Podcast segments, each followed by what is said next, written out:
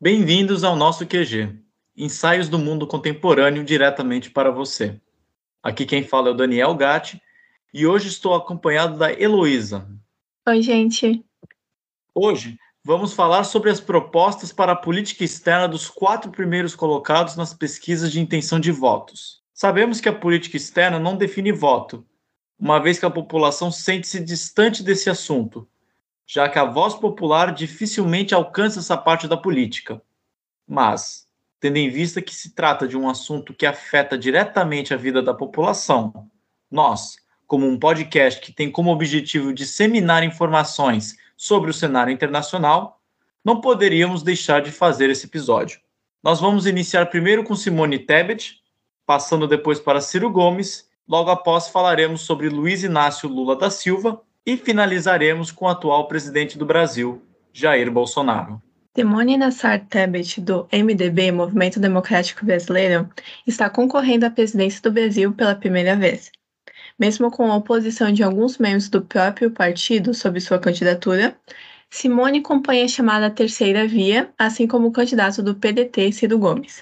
Tebet é advogada formada pela Universidade Federal do Rio de Janeiro e a mesma foi eleita deputada estadual pelo estado em 2002, prefeita do município de Três Lagos em 2004, vice-governadora do estado de Mato Grosso do Sul em 2010 e foi eleita senadora em 2014. Tendo assim, traz consigo uma bagagem e muitas propostas para a política externa do Brasil. Em seu plano de governo, Tebet prevê a retomada do prestígio brasileiro, utilizando, portanto, as relações diplomáticas no exterior para destacar e defender uma participação mais ativa do Brasil em organizações internacionais, como a Organização Mundial do Comércio, a OMC, que seria utilizado para tornar o sistema multilateral do comércio internacional mais aberto e menos isolado, buscando um maior destaque brasileiro nas discussões de grupos que o país participa, como o G20 e o BRICS. Tais propostas visam, então, o fortalecimento do multilateralismo, da integração regional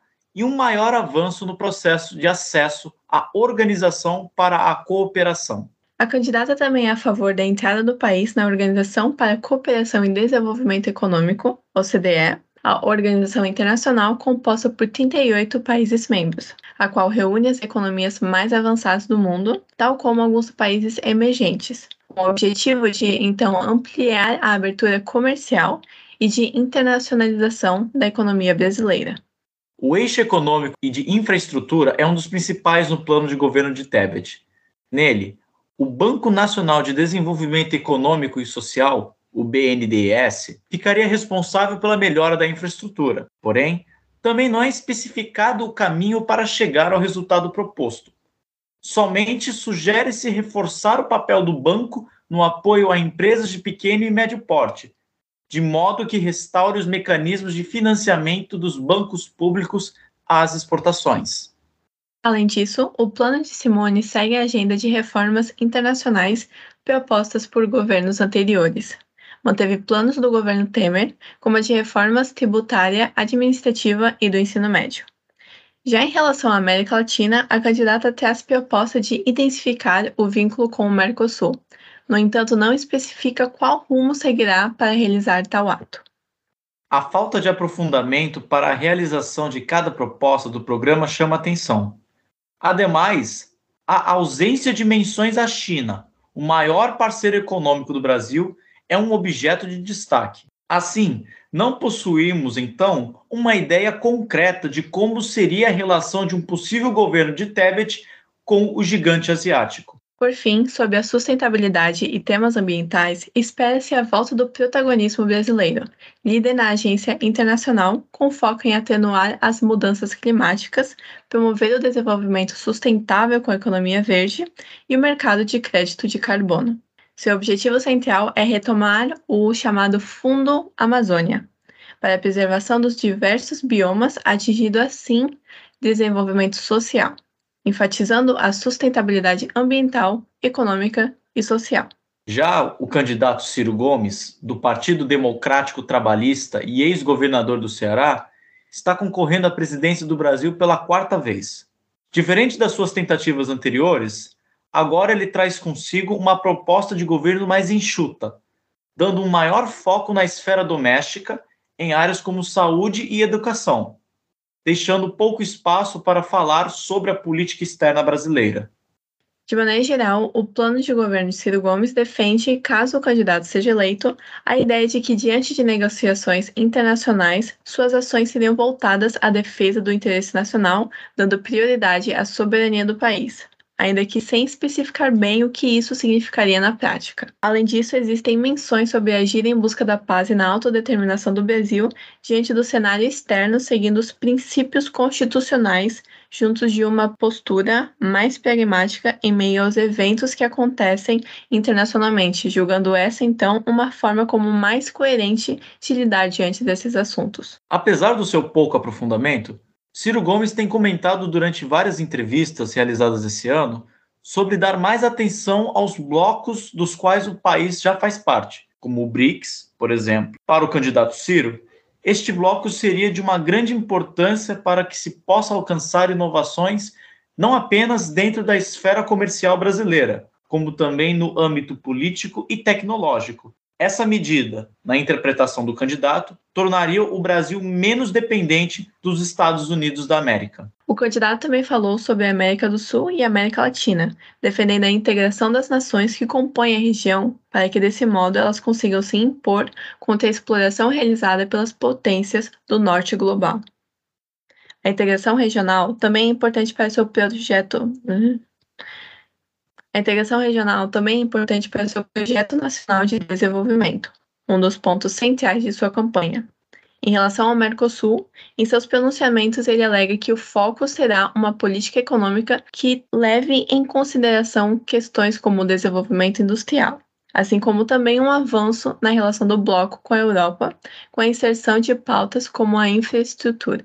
Ainda que guiada por eixos extensos e de grande importância, a proposta para uma política externa brasileira vinda de Ciro Gomes sofre de um maior aprofundamento, de uma exposição mais detalhada de como serão colocadas em prática essas ações que ele defende. Apesar que seja evidente que a defesa nacional e a não intervenção vindas do exterior serão seus pontos mais essenciais, seu projeto parece muito pouco preocupado em aprofundar essas dimensões.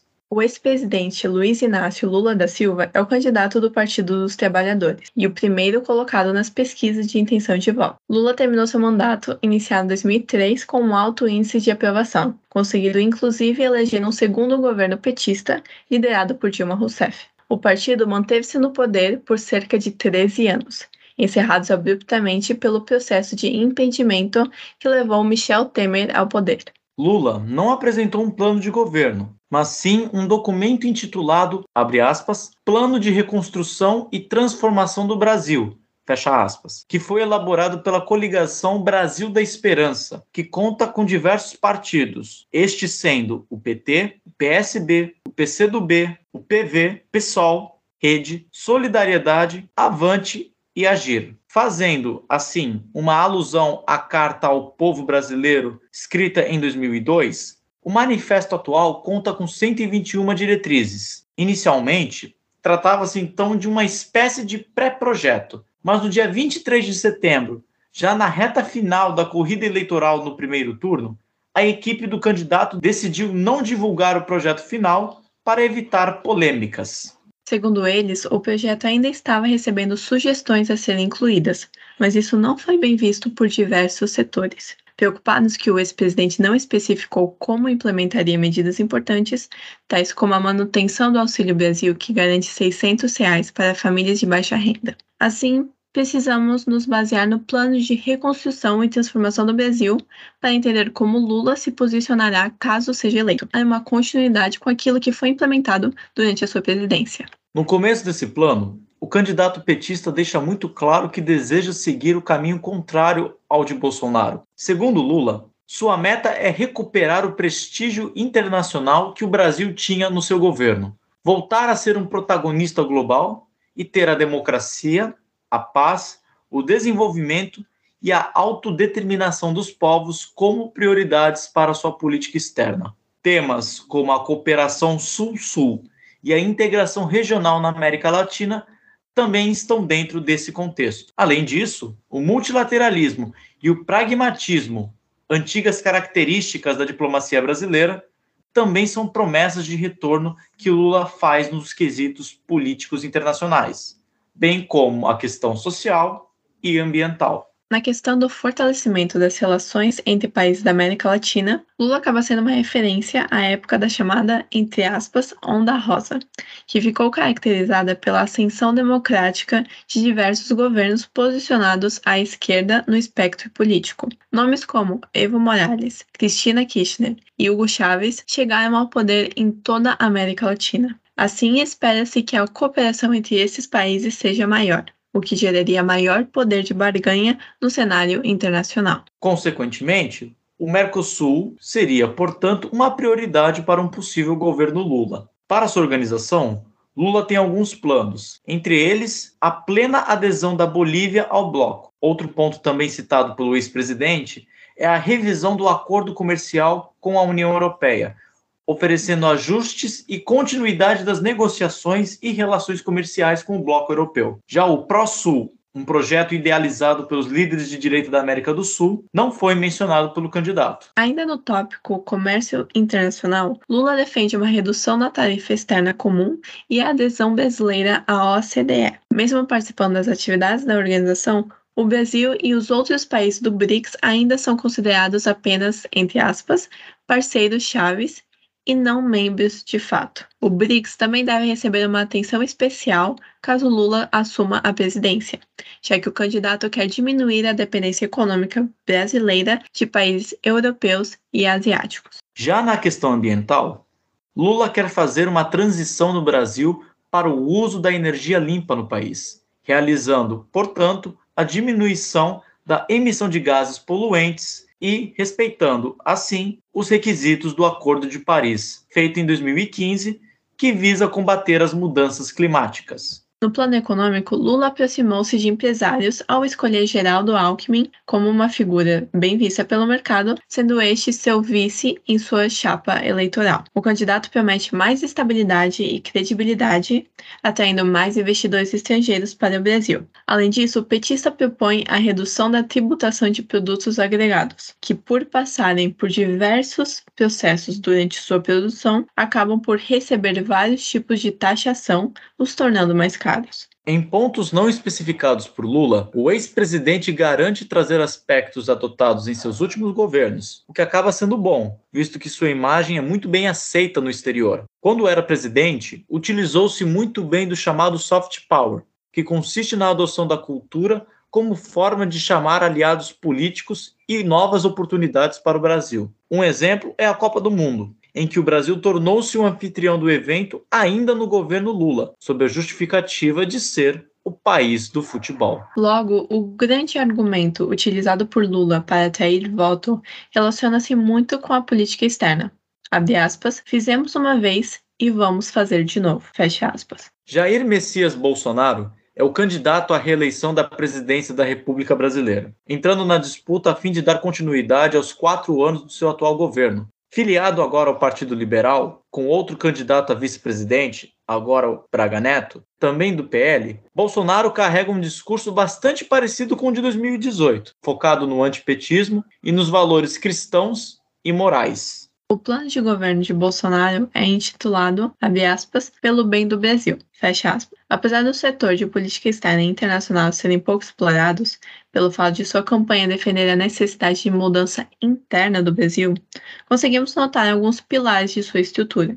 Um Estado livre de ideologias, a defesa da propriedade privada e uma democracia representativa, buscando assim reverter a imagem de alguém que ataca a democracia. O plano também reforça os valores tradicionais, convergindo com o Itamaraty, como a autodeterminação dos povos, o princípio de não intervenção e exalta o compromisso com a relevância na integração latino-americana, apesar de não vermos claramente a intenção de suas parcerias regionais acontecendo. Além de não haver nenhuma proposta, o Mercosul e o Prosul sequer são mencionados. Apenas uma reunião ministerial, que acontecerá em Brasília ainda esse ano, para tratar sobre o crime organizado transnacional que ganha destaque. O programa também aponta a construção de um diálogo norte-sul, na tentativa de buscar poder dentro do cenário internacional, nem que seja um pouco. O plano também defende a ordem global multilateral, o direito internacional e a Carta das Nações Unidas. O maior foco é econômico e a proposta mais clara é a tentativa de fazer parte da OCDE. Ingressar na Organização para a Cooperação e Desenvolvimento Econômico, segundo o candidato, terá benefícios para o nosso país. Essa adesão facilitará negócios porque ela é vista como um selo de boas práticas políticas, econômicas e diplomáticas, que garantiriam, então, segurança e estabilidade nas relações comerciais com outros países, diz o documento. A expectativa seria a de aumentar a cooperação entre países considerados pelo governo como democráticos, baseando-se principalmente na livre iniciativa e na liberdade de empreendimento. Assim, abrindo a possibilidade de estreitar acordos com nações consideradas desenvolvidas. O comércio internacional brasileiro é sempre um dos pontos mais importantes de um plano de governo e com Bolsonaro não seria diferente. Principalmente pelo fato de que dois dos pontos mais importantes do governo foram e serão agronegócio e mineração. Vale analisar também que o cenário é muito diferente do encontrado em 2018. E, obviamente, o programa enfatiza isso para tentar entender e reverter percepções negativas acerca do primeiro mandato, sobre pontos ruins dos últimos quatro anos de governo e atribuindo, assim, a responsabilidade ao contexto econômico